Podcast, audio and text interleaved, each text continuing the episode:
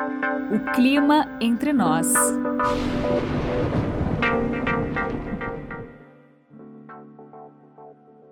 O Clima Entre Nós traz desta vez uma entrevista com a nutricionista Isabel Lamonier. Como funciona o metabolismo no calor e no frio? Que vontade de comer aquele docinho! Você certamente já falou isto. Agora vem vindo frio aí, eu quero comer um docinho, não quero comer pé de alface. Ok, mas por que, que a gente come mais no frio? Tem alguma restrição alimentar para pacientes com Covid-19? Como é que eu lido com essa quarentena, a minha saúde, aquele medo de engordar? Bom, tudo isso e muito mais, nós vamos falar agora com a Isabel Lamonier, ela é nutricionista, mestre em nutrição experimental pela Universidade de São Paulo, é também especialista em nutrição clínica, metabolismo esportivo e nutrição enteral e parenteral. Isabel, eu agradeço muitíssimo a sua, a sua disponibilidade, a sua participação aqui. Gente, bom, seja bem-vinda e eu vou começar logo jogando para você. É, muito se fala em metabolismo. Né? Metabolismo muda, metabolismo é diferente, metabolismo é, se altera ao longo da nossa vida. Então, eu gostaria que você explicasse primeiro assim, o que, que é o metabolismo do nosso corpo. Muito bem, Jo. É uma pergunta muito boa e que as pessoas acabam não entendendo muito bem. Vou tentar explicar de forma bem simples. Metabolismo é um conjunto de reações que vão transformar as substâncias dentro do nosso organismo. Isso que vai nos permitir manter-nos vivos. Explicando melhor, todo o nosso organismo ocorre reações químicas para síntese, para crescimento para reprodução de células. Isso faz parte do metabolismo. Quando eu preciso de energia, eu preciso pegar uma substância, por exemplo, uma gordura, degradá-la, quebrá-la, isso vai gerar energia. Isso é parte do metabolismo. Então, o metabolismo nada mais são que reações de síntese e reações de quebra para gerar energia, para nos manter vivos quem coordena todo esse metabolismo é o nosso cérebro. Mas só ele trabalha? Não. O nosso corpo todo trabalha. De que forma? Nós temos hormônios, os hormônios que vão sinalizar se eu vou sintetizar ou se eu vou quebrar algum nutriente para gerar energia. Não bastasse o cérebro e as enzimas trabalhando, eu vou ter nesse metabolismo a junção de alguns órgãos, como o fígado, os rins, a massa muscular tem um papel muito importante também em todo esse controle, vamos chamar assim, controle metabólico do nosso organismo. O nosso metabolismo, ele vai se alterando ao longo da vida? Nós podemos entender que com o passar dos anos, o nosso metabolismo ele pode estar mais acelerado ou menos acelerado. Então, se nós pegarmos a fase de crianças, adolescentes e até os 30 anos, eu vou ter um metabolismo mais acelerado. A partir dos 30 anos, nós já sabemos que existe uma tendência do nosso metabolismo começar a diminuir. Isabel, quando você fala acelerado, metabolismo acelerado, isso quer dizer o quê? As coisas funcionam melhor, mais rápido? O que, que é? O que, que significa esse metabolismo acelerado? Ótima pergunta.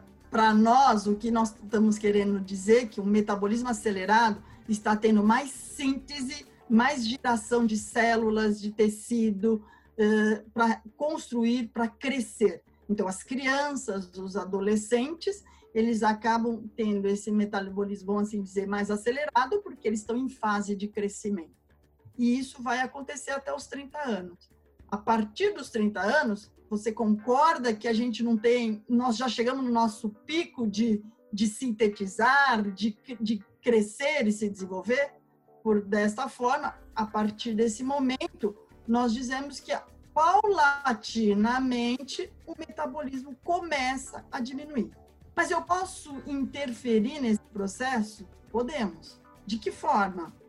Se nós mantivermos uma boa massa muscular, nós vamos minimizar a perda desse metabolismo. Porque o músculo, ele é algo que nos mantém metabolicamente ativos. Ou seja, nós estamos falando aí do, desse, desse problemaço, né? Que a gente, que acho que mais da metade, 80% da população planetária tem, né? Ou seja, você tem músculo e tem gordura, né? O que te interessa é o que o músculo te ajuda a fazer. A gordura vai acabar te atrapalhando um tanto quanto da vida nesse processo metabólico? Pensa que o músculo ele é algo que ajuda a queimar energia. Para eu manter a minha massa muscular, eu preciso de energia. Então, se toda vez que eu preciso manter o músculo, eu estou gastando energia, eu tenho uma tendência a acumular menos gordura. Agora, se eu sou uma pessoa que tem uma musculatura pequena e muita gordura, a gordura ela não gasta energia. Então, a tendência é eu ter um metabolismo menor. E isso faz com que cada vez eu gaste menos energia e acumule mais. Então, vamos tentar entender que o, o que rege a nossa vida é o controle, o equilíbrio do nosso metabolismo é você ter o que você come seja igual àquela energia que você gasta. Então, se você pensar numa balança, de um lado você tem aquilo que você está comendo, a quantidade calórica de que vem através da alimentação. E o outro lado da balança é exatamente aquilo que você está gastando. O que gasta energia? O metabolismo, o nosso organismo para se manter vivo, ele gasta energia. Para respirar, eu gasto energia. O coração para bater gasta energia. Então, é, esse gasto energético que nós temos durante o dia sem fazer nada, nós chamamos de metabolismo basal. A partir do momento que eu faço uma atividade física, eu ando, eu faço um exercício de corrida, de bicicleta, um exercício de musculação, eu estou falando para o meu metabolismo, eu estou estimulando ele a gastar mais energia. Então, voltando àquela balança de dois pratos, se de um lado eu como, hipoteticamente, duas mil calorias, e do outro lado o meu metabolismo basal é 1.200, e eu gasto mais 800, então no total eu gastei duas mil. Eu comi duas mil e gastei duas mil. O meu balanço é zero. Eu nem engordo e nem emagreço. Muito bem. O grande problema atual é que o lado do gasto energético diminuiu muito, porque as pessoas só estão andando dentro de casa, teoricamente, é isso que se espera. As pessoas estão fazendo alguma atividade física online, ok, eh, com a ajuda de plataformas, mas teoricamente isso ainda é muito pequeno em relação do que a gente tem numa vida diária normal. E isso quer dizer o quê? Que nós estamos descontrolando a nossa balança. Porque a tendência das pessoas neste momento de isolamento é comer mais. Então, de um lado da balança está entrando mais energia e o outro lado da balança está gastando menos. Então, se nós formos fazer uma conta, pensa que eu estou, em vez de comer duas mil, eu estou comendo duas mil e quinhentas calorias. Em vez de eu gastar duas mil, eu estou gastando mil e quinhentas. Então, veja o desequilíbrio. Ou seja, no final do dia sobrou mil. Esse mil vai para onde? Não vai, vai para nossa poupança. Mas que poupança? Poupança calórica que se transforma em gordura. Ou seja, é, é, a situação tá bem complicadinha, ainda mais complicada. Você, tava, você sabe que eu, eu, eu brincava com meu, com meu grupo de trabalho, né? Eu falei, olha, pessoal, fecha a boca, viu? A minha meta aqui é menos 5 até o final dessa quarentena. Como eu vou fazer isso, eu não sei. Mas, sem dúvida, isso é um, é um grande problema. Não só para as pessoas, assim, a, a, que, que já tem um, um, sei lá, que já tem esse equilíbrio, tem um corpo em ordem, né? Mas assim, a, você fica, a gente fica imaginando, quer dizer, todas as pessoas que estão empenhadas, né, a, em, em, perder um pouco de peso, a gente sabe que, que a obesidade hoje é um problema muito grande não só não, estética de menos, né? A gente sabe hoje, quer dizer, a saúde inteira muito relacionada, né, com com excesso de peso, a gente sabe que isso é um problema. E aí tem toda a questão emocional. Eu queria é, é, é, lançar aqui uma questão é o seguinte: como é que a, a temperatura né, é, interfere é, em metabolismo? Ah, porque o que a gente percebe é o seguinte, por exemplo, quando está frio, todo mundo pensa em comer mais, é uma coisa impressionante. E olha, eu não penso em comer um pé de alface certo? Um dia frio, quentinho. Ai, eu quero comer, sei lá, uma torta de maçã, eu quero comer um docinho, eu não quero comer um pé de alface, né? Então, como é que é essa relação aí é, mais quente, mais frio, com o funcionamento metabólico? Ótimo, Joa. Então, vamos entender que o, todas essas reações químicas que eu falei para vocês que estão acontecendo no nosso organismo, elas precisam acontecer numa temperatura ideal, que é a temperatura corpórea. A nossa temperatura corpórea é em torno de 36,1, 36,5. Nessa temperatura, as reações químicas, as enzimas funcionam muito bem. Então, eu preciso manter meu corpo é, nessa temperatura. Agora, vamos extrapolar falando do, do tempo. Vamos supor que eu estou a 40 graus ou a 10 graus, numa temperatura que eu ou subi muito ou abaixei muito. O nosso corpo ou vai esquentar ou vai esfriar, certo? Muito bem. Só que ele não pode. As enzimas não vão funcionar adequadamente. Então, o nosso organismo vai abrir mãos de várias ações para manter a temperatura de 36,5. Então, o, o cérebro vai começar a funcionar para manter aquela temperatura. Vai começar a dar ordem, né? Falar, opa, tá, tá 40 graus lá fora. Opa, tenho que me movimentar aqui para manter os meus 36,5. Perfeitamente. Então, o cérebro vai comandar falando para os hormônios e para todos os sistemas, principalmente o sistema circulatório, a tá muito quente, começa a liberar é, suor, água para resfriar esse corpo. Tá muito frio, mantenha-se aquecido para que essa temperatura corpórea não caia. Então, vai estimular o nosso metabolismo. Então, vamos falar do frio, que está chegando o frio. Então, ter, estimular ações para que o nosso corpo mantenha-se aquecido. Aí, você vai falar, mas eu quero comer uma torta. Na verdade, porque eu estou gastando mais energia para manter o meu corpo aquecido, eu vou precisar então entrar com um pouco mais de energia. Necessariamente precisa ser a torta, que é uma coisa extremamente calórica? Não. Eu poderia dar para ele algo quente, por exemplo, um caldo, uma sopa, uma sopa de legumes eu posso, em vez de tomar um sorvete, tomar um chá quente, que vai me manter quente.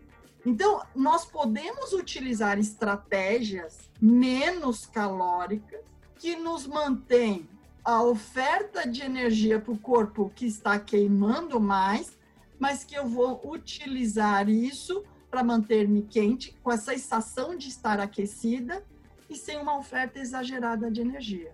Temos que lembrar que o nosso metabolismo estamos gastando menos energia dentro de casa, porque as nossas atividades estão menores. Nós estamos mais sedentários dentro de casa. Então, o nosso gasto energético, apesar do frio nos gerar mais energia para manter, não é uma coisa muito exagerada. Eu não preciso entrar de cabeça numa torta. Ou seja, é, a história da, da, da, sopinha, do chá, um chá quente, vai muito bem. Agora a gente tem um outro problema nessa história aí. Porque é o seguinte, você, é, é, é na, na, sua vida profissional, né, você certamente já ouviu a expressão, mas eu quero comer um docinho, né? É, assim, eu e a torcida do Corinthians e a do Flamengo juntas, entendeu? E é a do Bayer, né? Todos queremos comer um docinho. E aí, Isabel, eu te pergunto, o que é que a gente, uh, por que, que a gente pensa logo justamente é, nesse docinho, quando, por exemplo, uh, a gente está nervoso ou em alguma situação, assim, ah, preciso comer um doce. Né? O que, que acontece? O que, que tem nesse, nesse açúcar? O que, que acontece com a gente para ter essa gana de comer um docinho? Ô, Jô, o que acontece é o seguinte: quando nós comemos açúcar, esse açúcar vai, cai na corrente sanguínea e chega até o cérebro. No cérebro, que está comandando tudo, libera um dos hormônios que chama serotonina.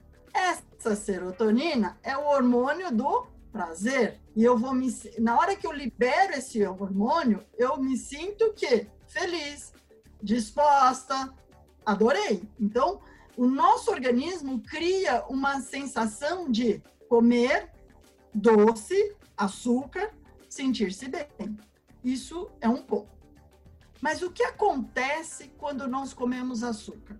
Nós precisamos de um outro hormônio para fazer com que esse açúcar saia do sangue, porque eu não posso deixar esse açúcar em grande quantidade no, nossa, no nosso sangue. Muito bem. O hormônio que é liberado chama-se insulina. A insulina tem o papel de tirar o açúcar do sangue e colocar dentro da célula. Então, veja bem, nós comemos muito, uma quantidade exagerada de açúcar. Qual vai ser o estímulo? Um estímulo muito grande para o pâncreas liberar insulina.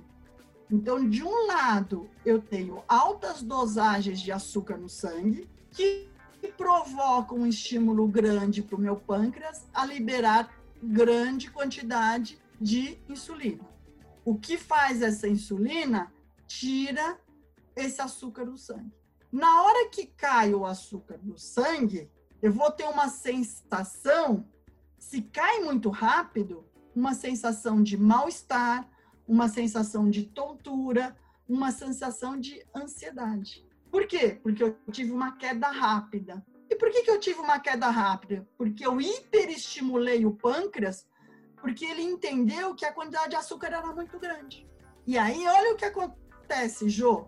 Nós entramos num ciclo vicioso. Eu como muito açúcar, eu tenho a, a liberação de serotonina, de bem-estar, concomitantemente eu libero muita insulina que cai rapidamente. Isso gera a liberação de um outro hormônio para eu manter, não deixar cair, que é a adrenalina. Então que vai me dar uma sensação de procurar ou buscar outra fonte de energia e ao mesmo tempo o cérebro fala: "Vai comer porque caiu sua glicemia".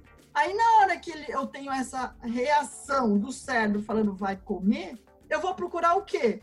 Doce. Cenoura? Procurar. Não, eu vou procurar de novo aquilo que me dá um bem-estar. Então, veja, eu começo a procurar outra coisa à base de carboidrato: pão, arroz, chocolate, açúcar. E aí, veja, Jô, o que vai acontecendo? Um ciclo vicioso. Eu como, me sinto bem, mas estimulo o pâncreas a produzir muita insulina, tira essa glicose, cai rapidamente, me estimula a comer mais e assim sucessivamente. Isso é um risco, porque essa desarmonia hormonal, esse aumenta, sobe, cai, vai gerando ansiedade, sem a gente perceber. E essa ansiedade está muito relacionado não só a confinamento, está relacionada a essas alterações hormonais. Então, o que a gente poderia fazer para parar esse pico de hormônios que leva a essas alterações. Nunca mais eu vou comer doce? Poderia ser a sua pergunta. Não, lógico que não. Mas eu posso procurar comer coisas, carboidratos, açúcares, em quantidade pequena, e tentando trazer junto a esse açúcar alimentos que não fazem com que ele entre rapidamente na corrente sanguínea. Por exemplo, as fibras. Se eu comer, por exemplo, algo que tenha o açúcar, mas eu fiz uma torta com farinha integral, essa farinha integral, é, essa fibra contida, vai segurar a entrada do açúcar no sangue. Então, em vez de eu ter um pico, eu vou ter o que o que é a, o que a gente fala hoje em dia, o achatamento da curva. O achatamento da curva glicêmica.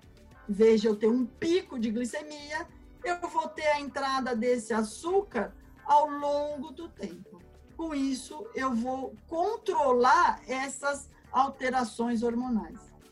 Deixa eu ver se eu entendi uma coisa aqui que parece que é muito interessante. Assim, é, dá para a gente entender como qualquer coisa doce, o açúcar em si, os doces que a gente come, o chocolate, eles têm uma ação muito imediata. Né? Quer dizer, o resultado que tem dessa sensação de prazer é muito imediato, né? Então é fácil, é fácil obter essa sensação de prazer comendo um docinho. Aí o problema é que você quer mais um docinho, mais um docinho, não percebe o pico.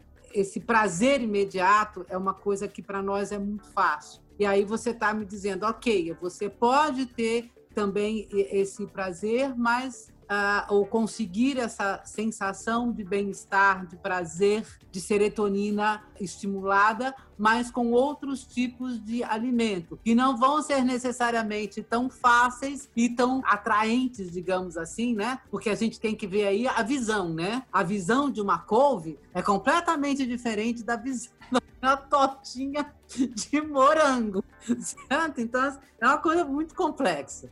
Eu imagino mesmo que para para a maioria das pessoas, né?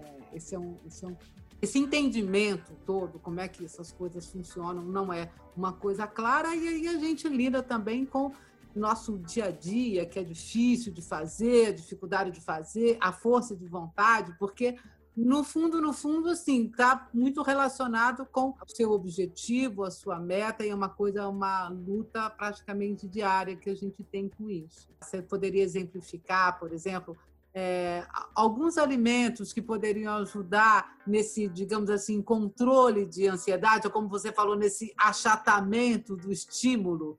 Tem alguma coisa que possa ajudar a gente a, a, a assim, a manter esse estímulo de bem-estar, mas que seja menos bombástico, para não engordar? Fórmula mágica não existe. É, gostaria de poder estar aqui falando Coma isso que teus problemas estarão resolvidos. Não existe. O que nós acreditamos e que nós não temos que pensar só nesse momento, porque esse momento vai passar.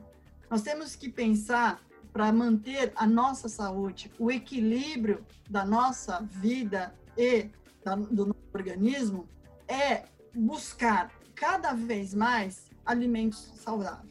Nós temos que sair da era de abrir pacote, abrir lata atrás de alimentos industrializados e buscar mais alimentos que a gente nós processamos, que nós preparamos. Na hora que nós conseguimos mudar esta visão e utilizando esse período de confinamento, que nós temos mais tempo para elaborar uma refeição, eu vou trabalhar mais com alimentos que eu vou processar, que eu vou manipular, eu estou trabalhando com alimentos in natura, que vai dar mais trabalho para o meu organismo metabolizar, processar, absorver, do que eu comer algo que venha industrializado, cheio de açúcar, que rapidamente ele é processado. Então, na hora que eu trabalho com uma, por exemplo, citando o seu exemplo de uma couve, Claro que se eu comparar de um lado a couve e outro lado uma, um doce, meu cérebro vai achar mais bonito o doce. Mas veja, eu posso trabalhar essa couve numa preparação mais sofisticada. Eu posso fazer um soufflé, eu posso fazer uma torta em colocar essa couve, colocar carne e couve e com isso eu vou estar trabalhando com o produto integral junto com todo o carboidrato. E com isso eu vou dar mais trabalho para o meu organismo digerir e absorver e, consequentemente, eu achato essa curva. Na hora que nós falarmos de doce, como que eu posso fazer um doce que não, é, não, ele não entre tão rápido? Eu não vou trabalhar só com açúcar simples. Então, vamos trabalhar com uma farinha mais integral. Vamos fazer um doce onde eu coloque uma fruta lá dentro. Vamos fazer uma torta de maçã em vez de colocar só chocolate, que aí o chocolate ainda tem o kit, mais gordura, mais açúcar. Então, a ideia do momento é você trabalhar os salgados a partir de alimentos in natura e trabalhar os doces onde você use as frutas como a base para que esse doce. Por exemplo, de eu comer uma banana in natura, e se eu aquecer essa banana, depois eu colocar um pouquinho de canela, será que ela não vai me dar uma sensação bastante prazerosa? Em vez de eu comer, por exemplo, um, um, um sorvete, um chocolate que só vai me dar açúcar? Eu não estou querendo falar que eu estou proibindo, eu odeio essa palavra proibir, mas eu estou querendo dizer que eu posso usar o chocolate, um pedaço de chocolate, junto com uma banana que eu levei no micro-ondas, que eu aqueci e que eu pus uma canela ou uma maçã e eu faço aí uma sobremesa maior, um kit, mas eu vou ter o açúcar livre, mas eu vou ter a fibra, mas eu vou ter aquela coisa aconchegante da temperatura também. Isabel, hoje, nessa situação de de distanciamento, de confinamento. Confinamento foi uma coisa horrorosa de falar, né? Mas, assim, de ficar em casa, dessa necessidade né, que nós temos atualmente de ficar em casa, um dos problemas que as pessoas estão enfrentando é a sua organização diária dentro de casa, assim, horários de vida né? Porque fica tudo, porque assim, antigamente, quando a gente saía, nosso cérebro sabe, assim, bom, eu acordo nesse horário, eu vou tomar café, eu tomo banho, eu arrumo a, a, a, a lancheira do meu filho, eu boto a roupa nele, não sei o que, eu faço isso. Enquanto isso, a gente tem, cada um tem, tem aquela rotina, o cérebro parece que sabe, exatamente o que fazer. E aí, pá, deu seis e meia, você está saindo de casa e tal, sete horas você está deixando a criança na escola e vai para o trabalho. Então, assim, é, esse, essa nossa rotina, né, ela já estava registrada no cérebro. E agora, é, eu fico em casa, eu tenho que, claro, a gente tem que estar tá trabalhando em casa, muita gente está podendo trabalhar em casa, nem todos, né, mas muita gente pode. Mas, assim, os horários de vida da gente mudaram muito. E a gente sabe que essa coisa de horário é, de vida, horário de comer, isso também interfere né, nesse nosso bem-estar e nessa, nesse nosso equilíbrio metabólico aí? Isso mesmo. Da mesma forma que quando nós estávamos no dia a dia, vamos assim chamar normal, nós tínhamos horários, Nesse momento, agora que nós estamos mais dentro de casa, nós também precisamos criar horários. Nós temos que ter o horário das refeições, nós temos que ter o horário da atividade física, nós temos que ter o horário do trabalho, o horário de descansar, de lazer. E principalmente o horário de beber água. Não podemos deixar de se hidratar. Porque, como eu falei que o nosso organismo é uma série de reações químicas. Quem leva todos esses nutrientes através do nosso organismo é a água. A água é o veículo que nós temos dentro do nosso organismo para levar todas as substâncias. Ele é o condutor. E qual é o grande problema? A gente dentro de casa, nós queremos comer e não queremos tomar líquido. E o líquido tem um papel fundamental. Então, nesse planejamento, nesse horário que nós estamos criando para estar dentro de casa, temos que introduzir também a água. A água é vital. E o que é importante é quando você cria um horário, e o horário da refeição é, é importante, por quê? Porque nós sempre defendemos que nós não devemos ficar muitas horas sem comer.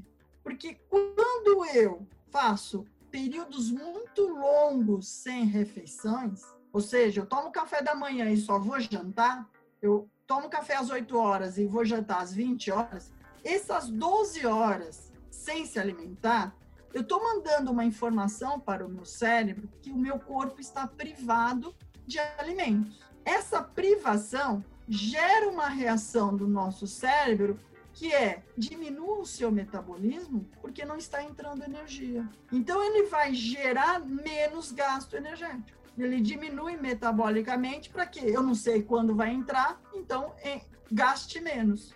E com isso ele vai proporcionar o quê? O acúmulo de gordura. É, você não pode passar muito tempo sem comer. Aí o cidadão acha, ok, então eu vou comer um biscoito a cada hora. Exatamente, era o próximo ponto que eu ia abordar. Não podemos ser aquela pessoa, vou aproveitar esse período, emagrecer e vou ficar sem comer, é péssimo. Ou vou comer de hora em hora para não deixar cair meu metabolismo. A gente não gasta tanta energia para necessário fazer alimentação de hora em hora. Então, qual é o ideal? Vamos tomar um café. No meio da manhã, come uma fruta, não precisa ser uma refeição, uma fruta almoça, no meio da tarde, um iogurte com aveia, uma fruta, uma salada de fruta, o jantar. Se você mantiver essas cinco refeições, você sim vai conseguir ofertar energia suficiente para o teu organismo nesse momento. Agora, temos que lembrar, isso eu não gostaria que as pessoas eh, ficassem sem compreender esse momento, o nosso corpo está gastando menos energia. Então, nós devemos comer menos em todas as refeições, porque nós estamos gastando menos. Porque senão, com certeza absoluta, ao término desse período de dois meses, três meses, independente que for, nós vamos ter ganho peso. E depois vai ser mais complicado ainda, né? Porque aí volta a vida normal, aí você está ansioso, continua ansioso, porque voltou à vida normal. Essa parte nutricional relacionada aí com esse confinamento que a gente está vivendo é uma coisa muito complicada, né? Porque, assim, a, a comida, ela, a gente não vai deixar de comer essa situação emocional que a gente está vivendo, eu acho que talvez seja assim das cargas mais pesadas para o para o ser humano, assim, né? É porque mexe com tudo, mexe com a sua, com o seu prazer, com a sua alegria, com a sua tristeza, né? Ah, você, você imagina situações assim de uma pessoa que você gosta muito, que está longe de você, que não está se sentindo bem, e você não pode ir lá, sabe? Alguém que, que é, das suas relações é, que, que morreu e morreu em função da Covid-19. Então, assim, é uma carga, eu honestamente, Isabel, acho assim, acho que o pior de tudo é a carga emocional. Como é que a gente consegue controlar? E aí a gente sabe, né? Quer dizer, mexer com o emocional, você vai acabar compensando em comida mesmo, né? Eu queria perguntar para você assim, existe algum tipo de alimento, alguma coisa assim que seja mais recomendado, por exemplo, para ajudar nessa, nessa nossa disposição, né? Ah, coisas que sejam simples, que assim, não é o chocolate, não é nada disso, mas assim, para ajudar um pouco essa, essa disposição da, da gente diariamente? Sim, temos. A gente tem alguns alimentos que ajudam a dar uma sensação de bem-estar. Não só o chocolate, que é algo momentâneo, mas quando a gente está falando de bem-estar, eu estou falando o quê? Eu estou ofertando para o meu organismo alimentos que vêm dar energia e algo mais. E muitas vezes eu estou falando de vitaminas e minerais. Então, por exemplo, vamos pegar uma coisa simples: água de coco. Água de coco, ela é, é, é um alimento extremamente importante porque, além de ser natural, ela traz aí uma fonte de vitaminas e minerais, além de glicose, porque tem açúcar, que vai dar essa sensação de, de disposição para o nosso organismo. Outro alimento muito bom, banana. Por que a banana é tão bom? Porque a banana ela é rica num aminoácido chamado triptofano.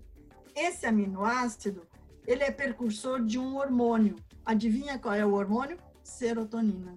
Quer dizer que se eu comer banana, eu vou estimular a liberação da serotonina? Olha que delícia!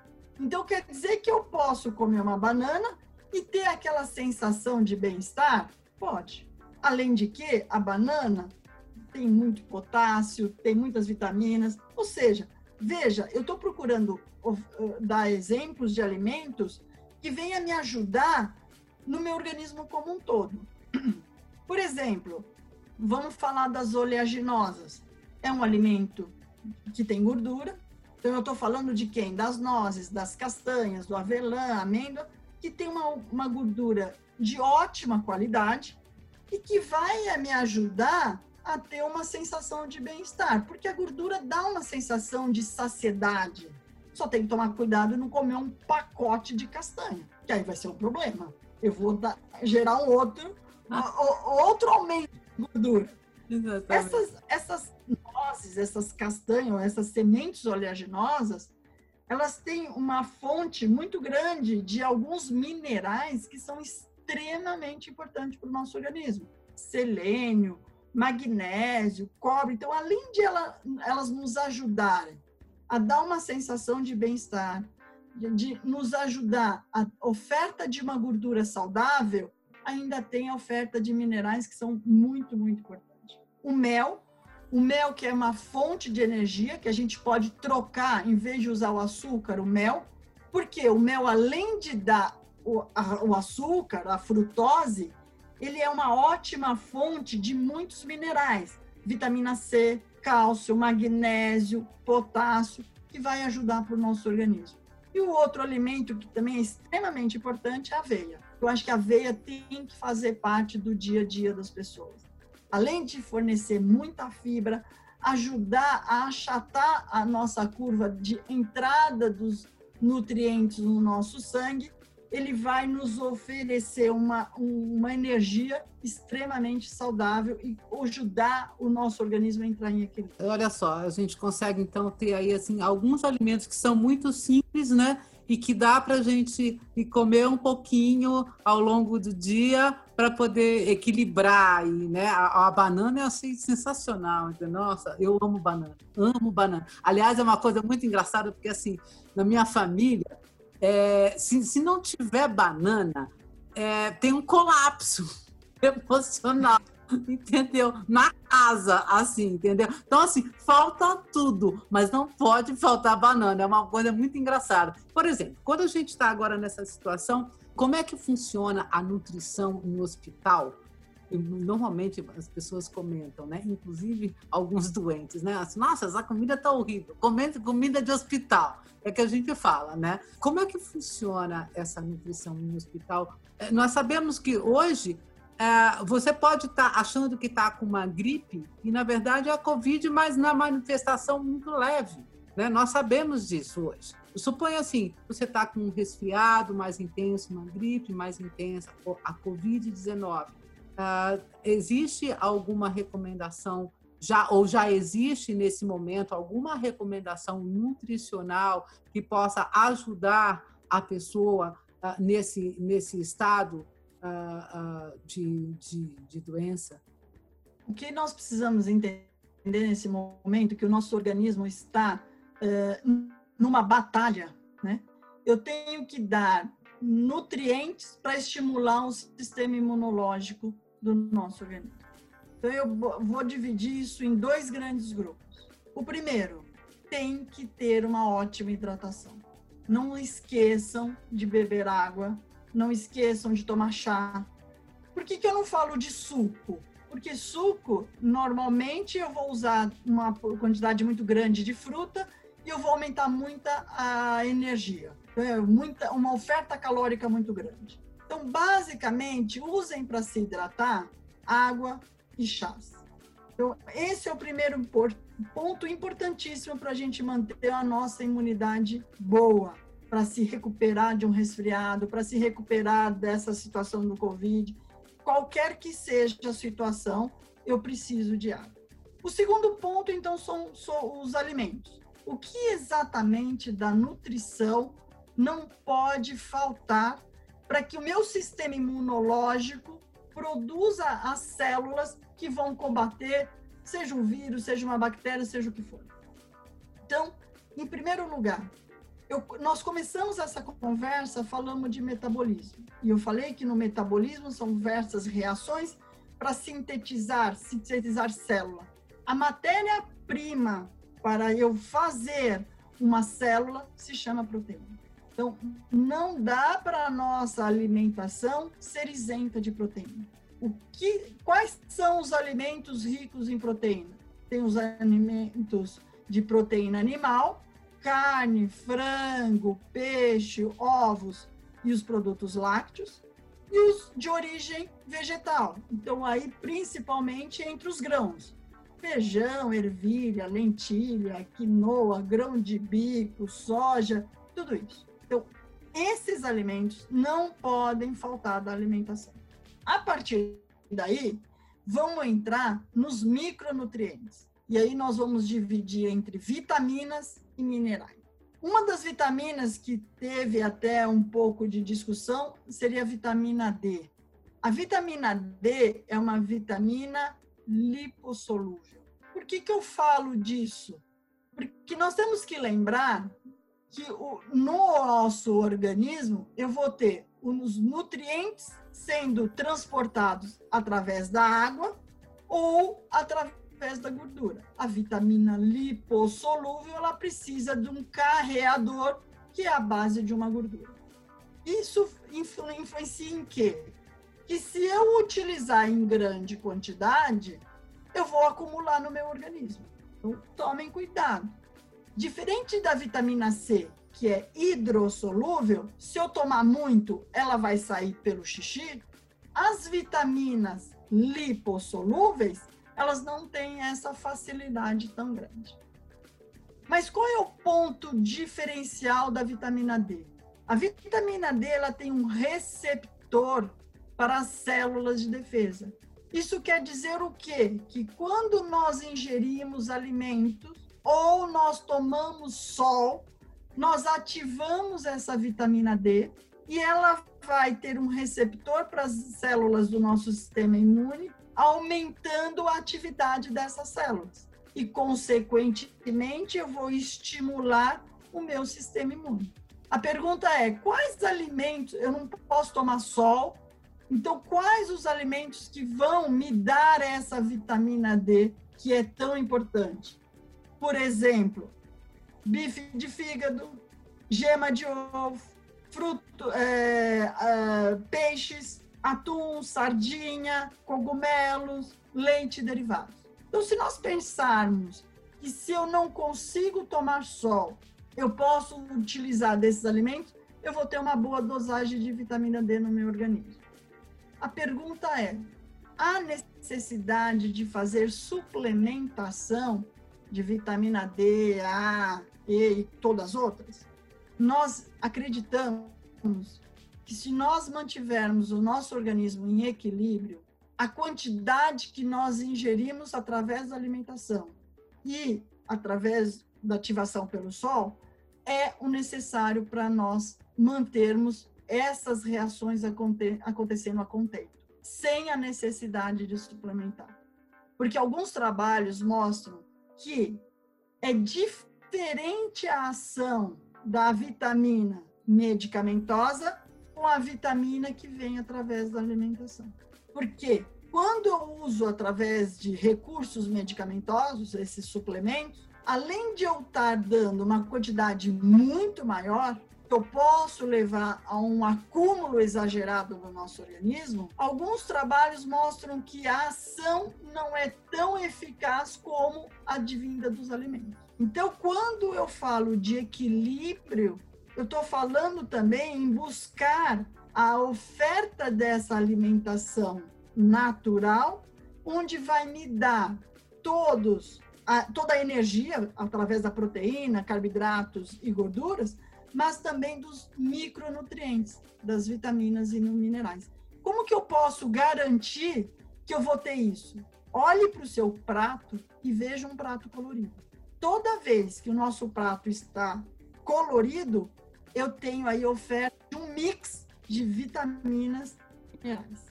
Olha, essa, essa é uma ideia muito bonita, né? Quer dizer, Põe a cor no seu prato, né? Coma colorido, e para você ter uma, uma, uma disponibilidade melhor, de, de, a variedade melhor de alimentos, né?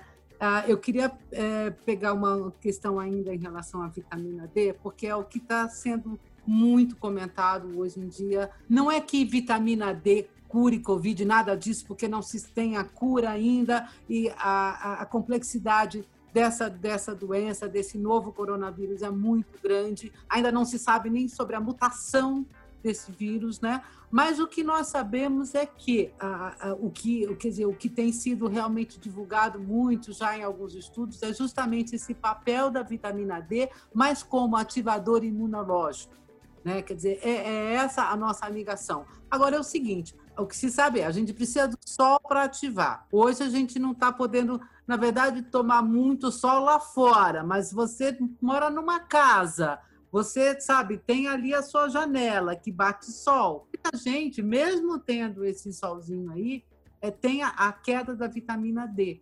Como é que isso funciona? Ah, assim, repor só com alimentação demora muito tempo? Como é que é isso? Não, nós conseguimos ofertar tudo o que a gente precisa através da, eh, através da alimentação. Seja a vitamina D, que nós pegamos aqui como exemplo, mas ela não é a única que ajuda nosso sistema imune. Eu poderia aqui citar vitamina A, vitamina C, e não há necessidade da gente suplementar. Eu consigo, através da alimentação, é, manter, vamos assim dizer, o nosso estoque do organismo estável, sem precisar de suplementar. Não é que nós vamos perdendo ao longo do tempo, como acontece com a massa muscular. Eu perco massa muscular, mas eu posso mantê-la se eu fizer atividade física. E se eu comer alimentos com vitamina D, vitamina A, vitamina C, eu também não vou perder, eu vou manter o meu estoque. Mas por que então a pergunta que poderia ser feita é que todo mundo que faz exame tem baixos níveis de vitamina D? Porque as pessoas abandonaram uma alimentação natural partiram para uma alimentação mais industrializada que não tem vitamina.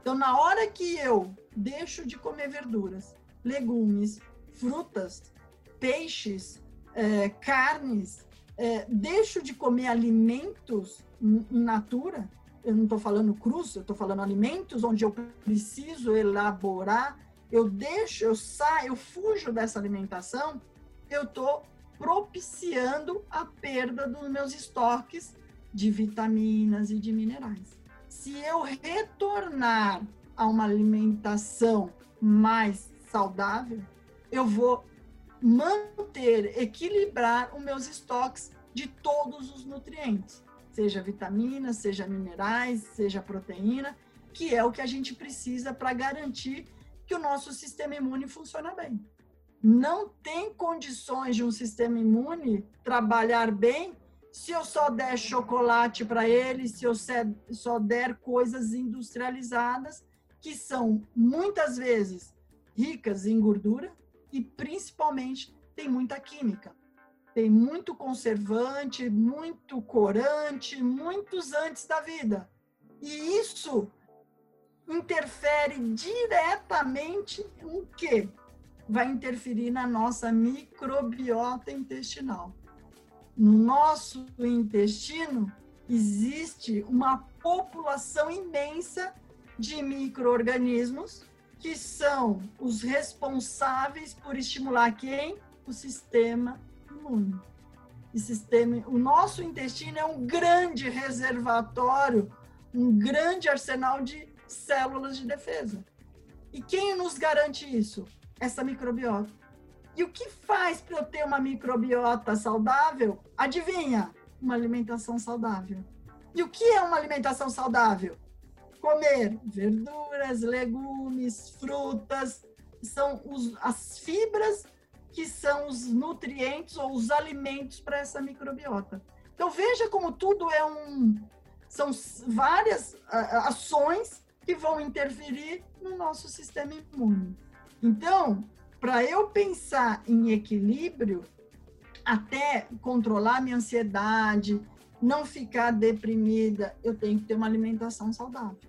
Eu tenho que ter uma alimentação fracionada, comer pouco, várias vezes ao dia e procurar sempre uma alimentação colorida, uma alimentação que tenha uma proteína, uma fruta, um legume, uma verdura, e com isso, eu tenho certeza, eu garanto que o sistema imune vai estar sendo muito bem ativado e vai agradecer.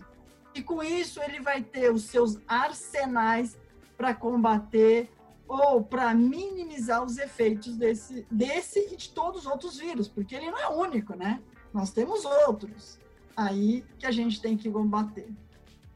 Olha, isso é uma coisa muito, muito, muito legal, né? Mas é, realmente assim, é, exige é, um pouco acho que de esforço pessoal, porque a gente sabe que é muito fácil você pegar o pacote pronto, né, as coisas prontas, um supermercado, mas a, a, hora que a gente ouve você você falando é, do como é que a gente que a gente pode se manter, né, é, com uma, com uma com saúde ou melhorar a nossa a, a nossa saúde através de alimentação é, é inegável assim é, vai precisar um pouco mais de esforço para né, ter uma alimentação mais saudável. Eu realmente acredito muito, Isabel, nesse, nesse trio, né? Alimentação, ah, ah, uma boa alimentação, uma coisa saudável, alguma atividade física e a, a, assim a, o, o bem-estar emocional, alguma coisa que me faça a, cérebro ficar bem, né? Seja seja lá pela pelo jogo é, que eu vou ver, na, na, vou jogar alguma coisa, ou vou ver um filme, ou, ver, ou ouvir música, vou brincar com meu gato, o que for. Mas esse trio realmente assim, é uma coisa que faz é realmente muito faz, faz, faz muito bem para gente, né? Agora não tem jeito. É, no fundo, no fundo, acho que também é verdade. É, me diga o que você come e eu te direi um pouco quem és, né? No fundo, também fica valendo nisso, né? Isabel, é, eu queria aqui, para a gente terminar essa nossa entrevista, fazer uma pequena brincadeira com você. É uma, uma brincadeira meteorológica, tá bom? Então, uh, vamos, vamos lá, eu vou começar a fazer. Bom, frio ou calor? Calor. Se você fosse uma nuvem, você seria uma nuvem branquinha, uma nuvem espichada, uma nuvem grande, uma nuvem de chuva? Branquinha. Branquinha. Com chuva ou sem chuva? Sem chuva. Montanha ou praia? Praia. Se você tivesse que uh, sair hoje de casa, né, agora e viajar, para onde você iria? Para a Riviera de São Lourenço. Ah, olha, tava dando a mão ressacão lá. Hein?